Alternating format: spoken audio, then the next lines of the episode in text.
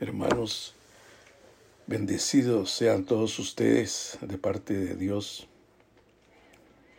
Y les digo esto porque recuerden que ustedes y yo también como escogidos del Señor, dice la palabra que fuimos escogidos desde antes de la fundación del mundo para ser bendecidos con toda bendición espiritual en los lugares celestiales, en Cristo Jesús. Porque todo es en Cristo Jesús. Recordemos que, que cuando eh, fuimos salvados por el Señor fue salvos en Cristo, redimidos en Cristo, eh, hechos justicia en Cristo, libres en Cristo, todo es en Cristo. Porque a través del Señor Jesús nosotros pues recibimos las bendiciones de Dios. Y por eso es de que eh, realmente, como dice Pedro también, que, que nosotros eh, fuimos llamados para heredar bendición de Dios y que nos debemos de bendecir los unos a los otros. Y por eso eh, que las bendiciones de Dios sean sobre ustedes, mis hermanos, y que siempre el Señor, su casa, la llene de bendiciones. Pero vamos a, a ver en esta ocasión, mis hermanos amados, la palabra del Señor eh, para que nuestras vidas estén más eh, refrescadas, nuestros, nuestras mentes tengan un refrigerio espiritual en medio de toda esta conmoción que hay en el mundo en estos días por lo que está sucediendo y que ya venimos eh, de varios meses pasando todo esto. Pero sabemos que solo la palabra nos puede seguir sustentando. Y vamos a hablar en el Salmo 94 sobre eh, que este salmo habla sobre el clamor por justicia y, y, recompensa, ¿verdad? Eh, realmente, aunque el tema de este salmo es una súplica comunitaria al Dios de, de vindicación, o de un Dios de liberación. Porque la realidad este es un salmo eh, que es una súplica de la comunidad, el elemento de testimonio personal y, de esperanza del individuo es, es importante. Y, vamos a ver cómo eh, aquí, en este salmo, empieza el Señor hablando y solo vamos a a leer en el verso 1 donde dice Jehová Dios de las venganzas, Dios de las venganzas, muéstrate.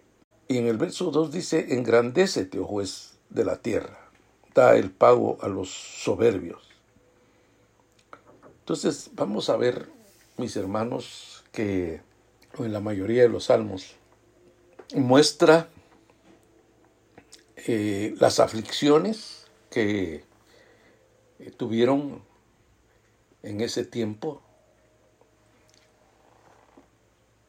tanto eh, los siervos de Dios como el pueblo de Dios. Porque recordemos que el pueblo de Dios en ese tiempo tuvo eh, enemigos y eso hacía que ellos tuvieran aflicciones fuertes y, esto pues eh, nos enseña a nosotros a, a,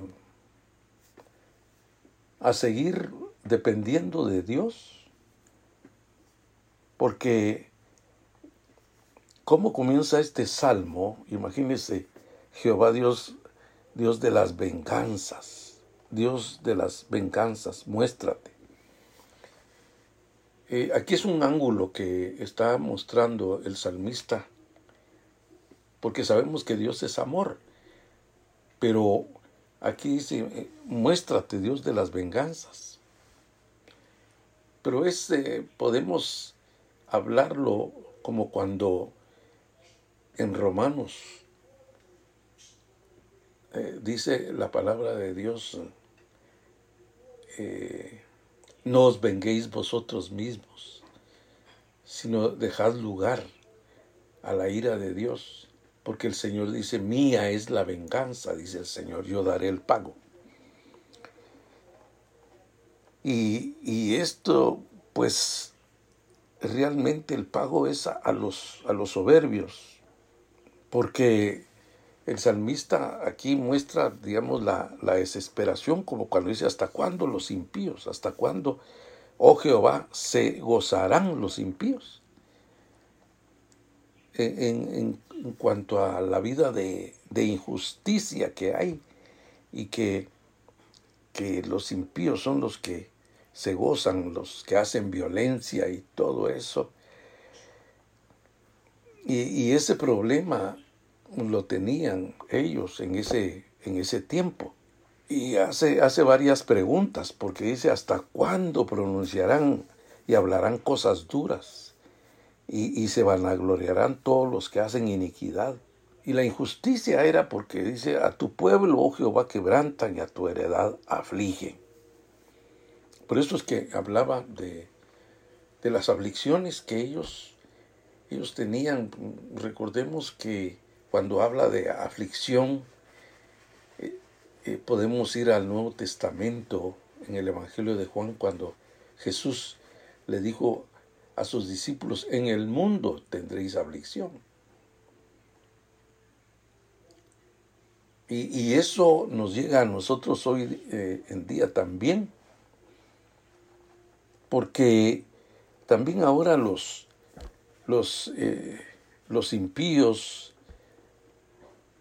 eh, la gente que anda haciendo injusticias, que andan robando, que andan extorsionando y que andan haciendo todo eso, que afligen la vida de los hermanos en la vida comunitaria, eh, que tienen sus negocios y todo. Eh, pues uno también dice, ¿hasta cuándo, Señor? ¿Hasta cuándo? ¿Hasta cuándo durará? Pero recordemos que ya en este salmo dice que Dios también es Dios de las venganzas. que como vuelvo a mencionar lo de Romanos, cuando, cuando dice eh, el apóstol Pablo ahí, dice, no os venguéis vosotros, amados míos, sino dejad lugar a la ira de Dios, porque mía es la venganza, dice el Señor, yo daré el pago. Y entonces, la verdad que aquí hace una lista donde dice, a, tu pueblo Jehová quebrantan, y a tu heredad afligen, a la viuda y al extranjero matan, a los huérfanos quitan la vida, ¿verdad? Que ahora hay mucha injusticia social. Y dijeron, no, no verá Jehová, ni entenderá el Dios de Jacob. Pero aquí el salmista también le habla a gente del pueblo de Dios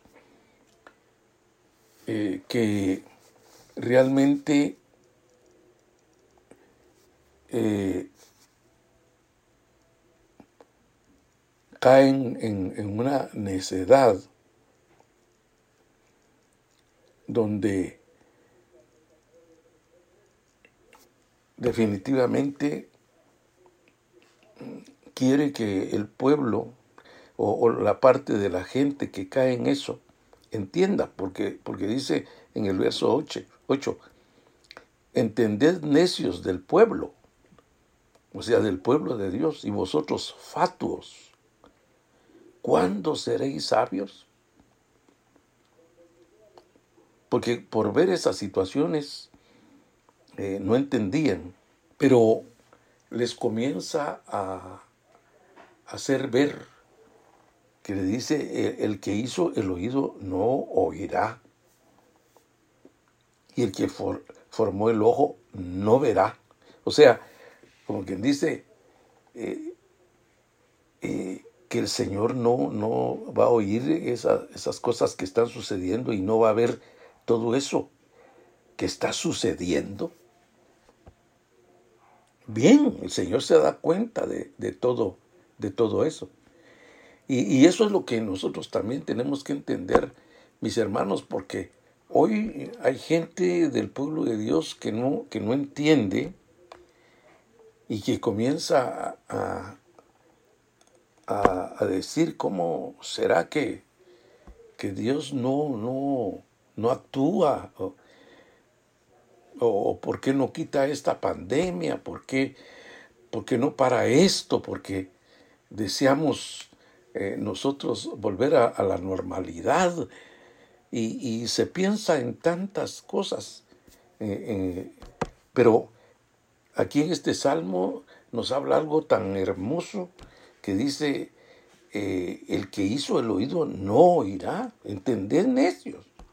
El que formó el ojo no verá, no estará viendo el Señor, no estará viendo de esa gente que la está molestando en, el negocio donde, donde le están extorsionando, donde eh, le quieren robar, donde eh, hacen cosas ¿No verá el Señor? Claro, el Señor no oirá de, lo que dicen, porque como esta gente eh, dice que hablaban cosas duras. En el verso 4 dice, ¿hasta cuándo pronunciarán y hablarán cosas duras contra el pueblo? Y se vanaglorian todos los que hacen iniquidad a tu pueblo Jehová quebrantan y a tu heredad afligen. Entonces dice, el que formó el ojo no verá eso. El que, el que hizo el oído no oirá. Entonces ya en el verso 10 dice, él, eh, él, el que castiga a las naciones, no reprenderá.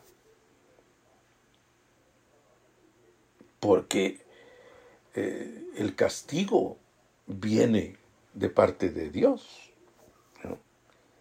Entonces, mis hermanos, yo creo que a veces eh, nosotros pensamos de que Dios no se está dando cuenta o que Dios no oye lo que está sucediendo y, y realmente nosotros tenemos que darnos cuenta y, dice, ¿no sabrá el que enseña al hombre la ciencia? Porque imagínense, eh, el Señor es el que le ha dado entendimiento al hombre.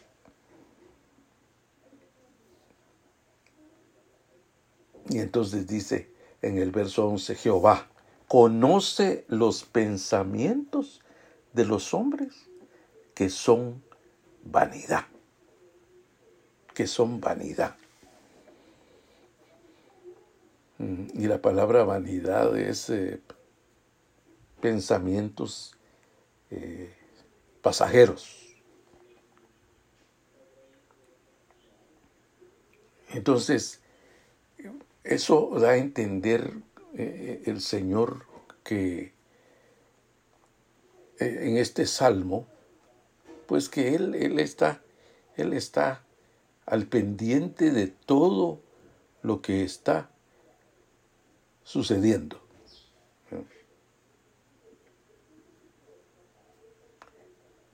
Como podemos eh, poner el ejemplo hoy que, que en los bancos o, en, un, en un supermercado tienen un lugar donde tienen cámaras donde tienen eh, este, televisores que son monitores y tienen cámaras para ver quién está robando, quién está haciendo cosas cuando entra a un negocio, cuando entra a un banco. Y están viendo ahí y controlando qué está haciendo toda la gente. Cuando la gente en los supermercados entra a robar y todo, Ahí los están monitoreando, ya en la puerta los agarran para, para quitarle las cosas y, y llevárselos presos. Entonces imagínense si, si el hombre ha tenido ese alcance de hacer eso. Ahora, Dios que hizo, como dice, no sabrá el que enseña al hombre la ciencia. No el Señor le ha, le ha, dado entendimiento al hombre para hacer todas esas cosas. Y ese Dios que ha hecho eso no tendrá él sus ojos para ver todo lo que está sucediendo. Bien, mis hermanos. Pero lo que pasa es que, digamos, cuando habla de, del creyente, eh, el Señor siempre tiene propósitos en medio de, de todo esto. Porque, por ejemplo, dice, el, bienaventurado el hombre a quien tú, Jehová, corriges. Bienaventurado Jehová, eh, eh, perdón, bienaventurado el hombre que Jehová corrige. Eso eh, nos ayuda a que, que nosotros nos demos cuenta, porque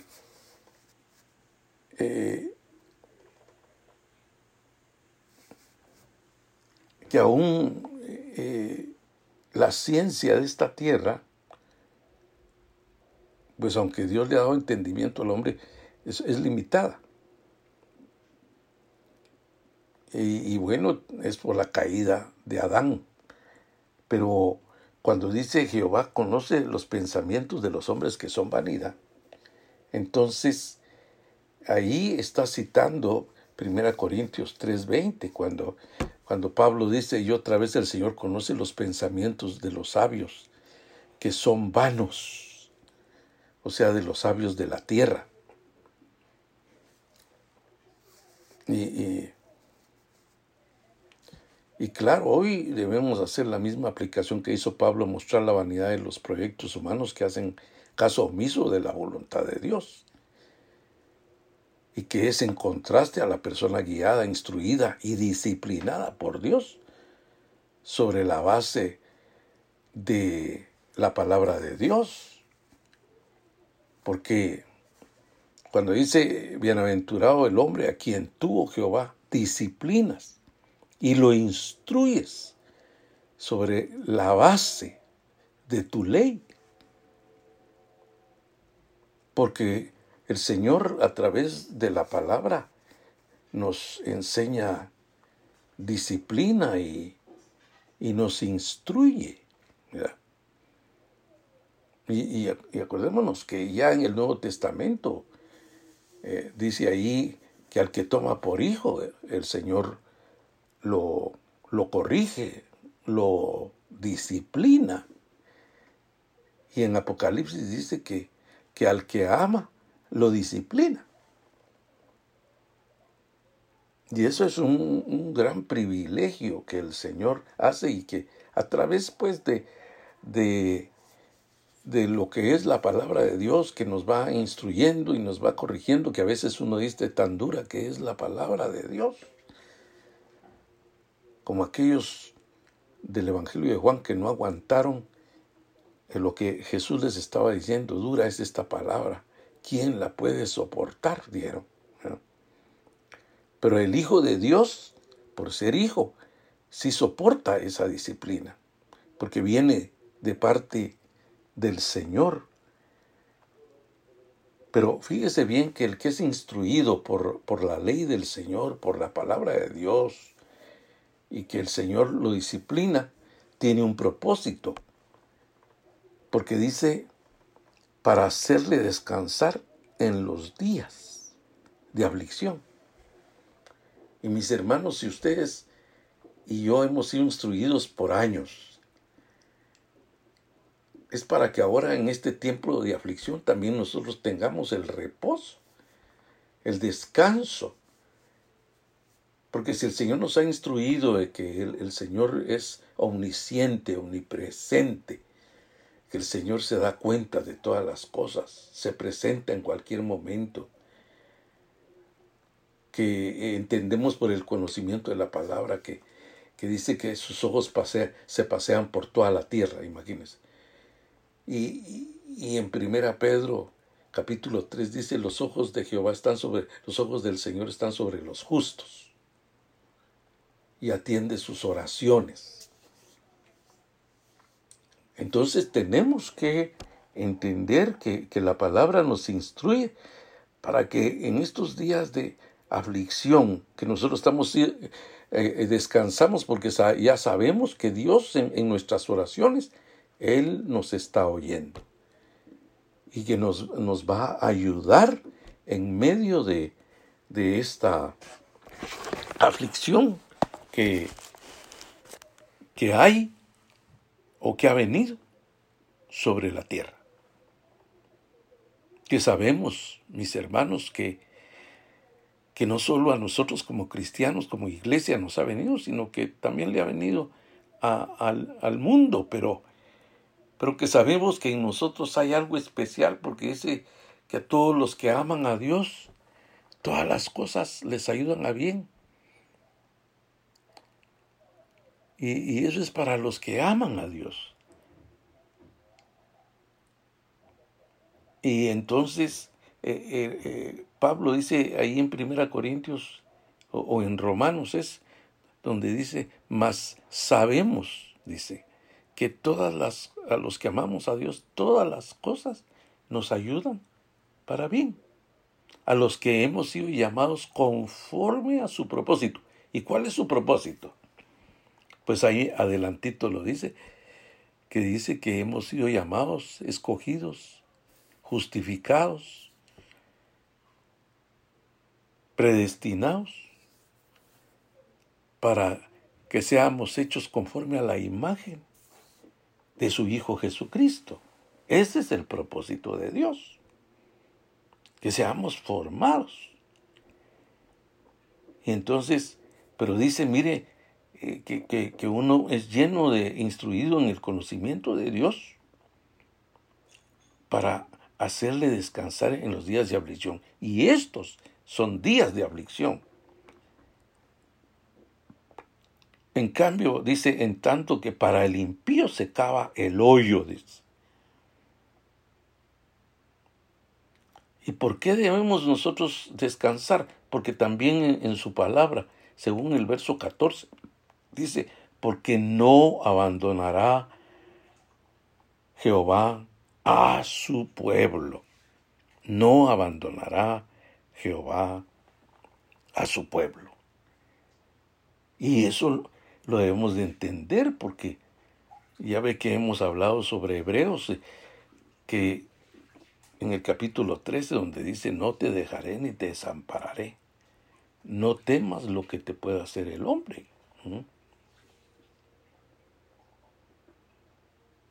Entonces, vemos ahí que eh, eh, el propósito de Dios para, nosotros es algo lindo. En cambio, para, para el impío dice, se cava el hoyo. Y para nosotros, porque no abandonará Jehová a su pueblo. Mientras que, digamos, los, los impíos y, y, los soberbios, que son los inconversos, eh, afligen al pueblo de Dios y lo quebrantan. Pero mire qué, qué cambio del Señor cuando dice, eh, aunque ellos hagan eso, dice, pero Jehová, porque, porque no abandonará Jehová a su pueblo, ni desamparará, ni desamparará su heredad. O sea que, que nosotros somos heredad porque somos coherederos con Cristo. Bendito sea el nombre del Señor. Ahí si quiere usted levante sus manos y dele gloria a Dios, hermanos, porque qué maravilla lo que esta palabra nos, nos dice acá.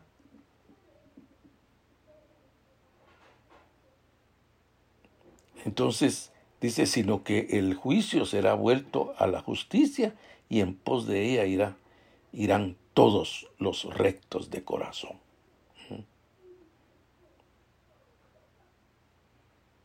Entonces hace una pregunta en el verso 16, dice, eh, ¿quién se levantará por mí contra los malignos? ¿Quién estará por mí contra los que hacen iniquidad? Entonces ese verso 17 dice, si no me ayudara Jehová, pronto moraría mi alma en el silencio. Cuando yo decía mi pie resbalaba, tu misericordia, oh Jehová, me sustentaba. Y eso ahora es que, que muchas veces nuestros pies resbalan porque ven las circunstancias, así como el Salmo 73, que el salmista menciona ahí que, que por estar viendo la prosperidad de los impíos, dice casi resbalaron mis pies por estar viendo cosas que no tienen que ver.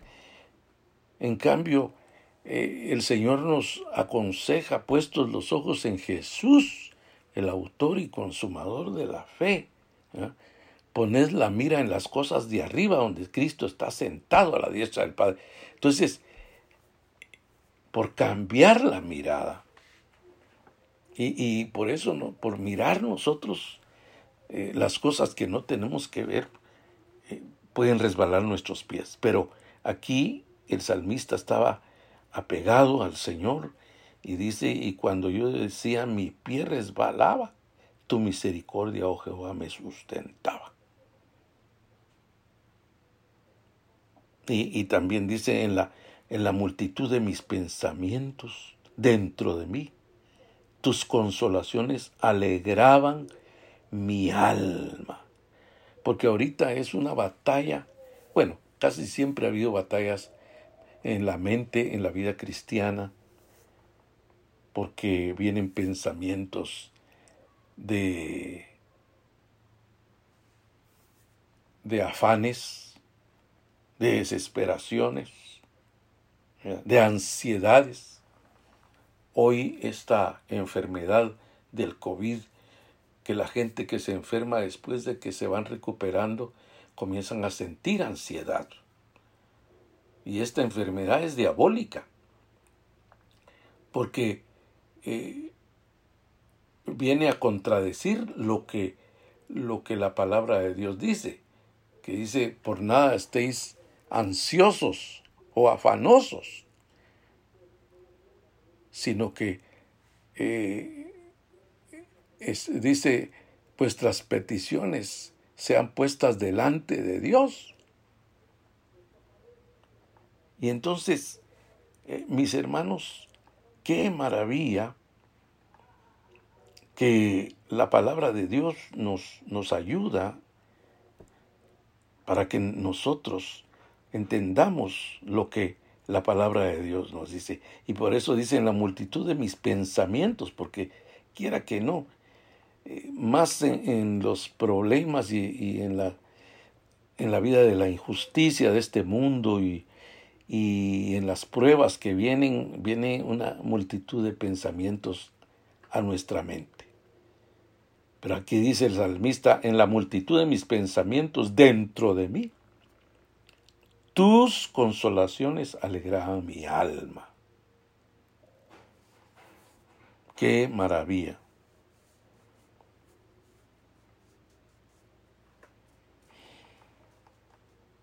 Pero, ¿qué tenemos nosotros que, ver aquí, mis hermanos, es de que el salmista nos está eh, dando a través de este salmo algo muy precioso, que eso, que nuestras vidas deben de estar más adjuntadas al Señor, más apegadas al pastor y obispo de nuestras almas. Y, dice en el verso 20, se juntará contigo el trono de iniquidades que hace agravio bajo forma de ley. Otra pregunta. Se juntan contra la vida del justo y, y condenan la sangre inocente. Pero dice el verso 22, mas Jehová me ha sido por refugio. Y, realmente, mis hermanos, ¿cuál es el refugio que nosotros tenemos ahora? ¿Mm? Pues el refugio es el pastor de nuestras almas. ¿Mm? En él, como dice en Cantares, hablando de Cristo y la iglesia, cuando dice este que la amada es como una paloma, que, que se mete en el hoyo de la peña, dice. Hay otra versión que dice en lo escarpado de la peña. Pero hay otra versión que dice en el hoyo de la peña. Esto es que nuestra vida esté escondida en Cristo. Mas Jehová me ha sido por refugio. Entonces nosotros estamos refugiados en Él, como la gallina que junta sus polluelos debajo de sus alas. Israel no quiso, pero nosotros sí quisimos. Y ahí estamos. Y, y eso es lo que nos debe de llenar, mis hermanos, en este día y siempre que el refugio de nuestras vidas es el, mismo Señor. Y también dice mi Dios por roca de mi confianza. Y ustedes saben que la roca es, es una base sólida. Y eso a entender, mi Dios es una base sólida de mi confianza. Y entonces dice, y él hará volver sobre ellos su iniquidad y los destruirá en su propia maldad. Los destruirá Jehová, nuestro Dios. Y, y realmente, hermanos, qué maravilla lo que el Señor enseña en este en este salmo porque nos menciona pues que Él está por nosotros. Por ejemplo, si regresamos eh, un poco cuando cuando dice porque no abandonará Jehová a su pueblo. Ahí está hablando de todos, del pueblo de Israel, pero ahora nosotros somos el pueblo, el nuevo pueblo de Dios. Ni desamparará a su heredad en ningún momento. Cuando dice la palabra no te dejaré ni te desampararé, se lo dijo a Josué el Señor en una forma personal. Pero en este salmo está hablando a todo el pueblo, a toda la comunidad del pueblo de Dios, que también es para Israel, pero también es para nosotros, hoy la iglesia del Señor, porque así le escribió a la iglesia de los hebreos el apóstol Pablo cuando les dijo, hablándole de lo económico, ¿verdad? Que, que contentos lo que tenemos ahora. Porque Dios ha dicho, no te dejaré, ni te desampararé. No temas lo que te pueda hacer el hombre, dice. Yo creo que eso está en el verso 5. Y ya en el verso 8 dice, ¿por qué? Porque Jesucristo es el mismo de ayer, de hoy y por todos los siglos. Imagínese. Entonces, si eres el mismo de ayer, el pastor de ayer, que hacía que hacía milagros, que sanaba a los enfermos, que resucitaba muertos, que multiplicaba los panes y los peces, que le daba liberación a los endemoniados. Todo ese poderío, imagínese, es el mismo de ese Cristo de ayer, es el mismo de hoy. Hoy el Señor lo puede hacer. Y si no desamparó el Señor a aquellos que tenían hambre y les multiplicó los panes y los peces, pues hoy el Señor también lo puede hacer. Que lo, que lo poco que tú tienes, el Señor te lo va a multiplicar. Porque el Señor es un Dios que, que puede aumentar, multiplicar lo que tienes. Por eso dice, no te dejaré ni te desampararé ese, ese Cristo. Y, y, que ahora está a la diestra del Padre, como dice Hebreos, intercediendo de día y de noche por nosotros. Y que nos va a ayudar en medio de, de esta pandemia. Dios es un Dios poderoso. Entonces, y es el, es el mismo por toda la eternidad, y es el mismo de ayer, de hoy y por todos los siglos. Entonces, ese mismo Dios, ese mismo Cristo, nos, nos está ayudando hoy. Por eso es que eh, tenemos que llegar nosotros a entender completamente todo, todo esto y que, otra de las cosas maravillosas que, que dice aquí es eh, cuando yo decía mi pie resbala tu misericordia, oh Jehová, me sustentaba. Entonces, ¿qué tenemos que volver a decir? ¿Por qué el pueblo de Israel agarra el Salmo 136 para, para mencionar porque Él es bueno y para siempre su misericordia. Porque Él abrió el mar rojo, porque, para, porque Él es bueno y para siempre su misericordia. Porque Él abrió el río Jordán, porque, para, porque Él es bueno y para siempre su misericordia. Eh, ahora podemos decir nosotros porque Él envió a su Hijo Jesucristo y nos ha salvado, nos ha redimido, nos ha dado vida eterna, porque Él es bueno y para siempre su misericordia. Y en medio de esta pandemia podemos decir, porque eh, Jehová me ha enviado su consolación, su fortaleza en medio de esta pandemia, porque Él es bueno y para siempre es su misericordia.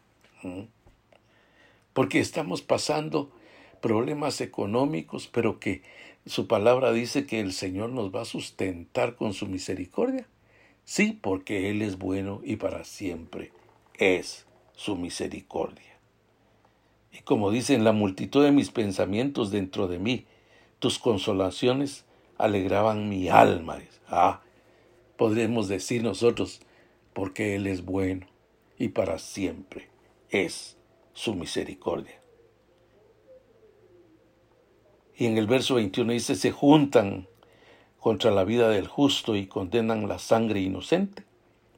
Mas Jehová me ha sido por refugio. ¿Por qué? Porque Él es bueno y para siempre es su misericordia. Mis hermanos, qué maravilla.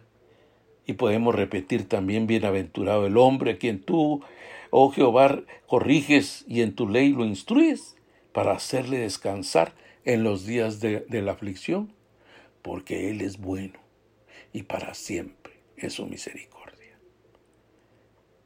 Pues e, en esto, mis hermanos queridos, estamos terminando este estudio. Espero que, que esta palabra les eh, siga inyectando esperanza, les siga inyectando fe, les siga eh, eh, inyectando confianza, les siga inyectando seguridad y les siga inyectando firmeza en sus vidas, en sus casas, en sus familias.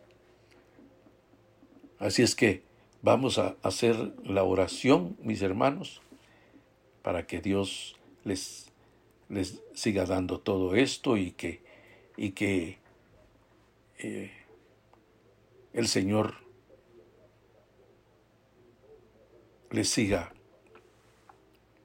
llenando sus vidas de consolaciones. Padre Celestial, Señor Divino, te pido, mi Padre Santo, que, que pongas tu mano, Señor, poderosa sobre este pueblo, Señor, el cual, Señor, tú me has dado el privilegio de, de estar pastoreando, Señor, y de estarles enviando esta palabra, Señor, que verdaderamente enriquece nuestras vidas, Señor, para que seamos enseñados en, tu misma ley, para que descansemos en este día de aflicción, para que tengamos ese reposo en el nombre poderoso de Cristo, como, como dijo tu mismo Hijo, Señor, la paz os dejo y mi paz os doy. No como el mundo la da, yo os la doy.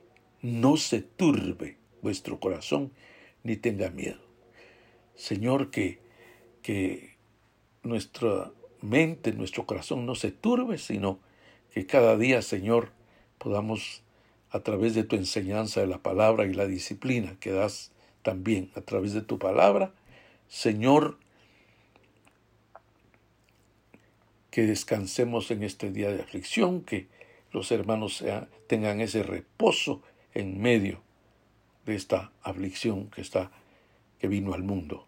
En el nombre poderoso de Cristo Jesús, te lo ruego, mi Padre maravilloso, en el nombre de Jesús.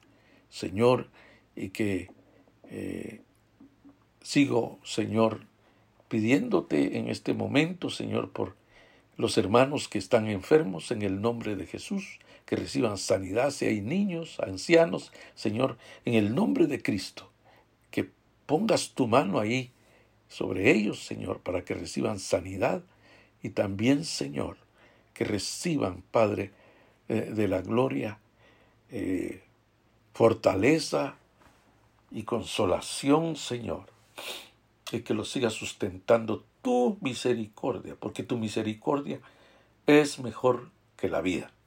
En el nombre de Jesús te lo ruego, mi Padre Santo, en el nombre poderoso de Cristo. Gracias, mi Dios, para la gloria de tu nombre. En el nombre de Jesús.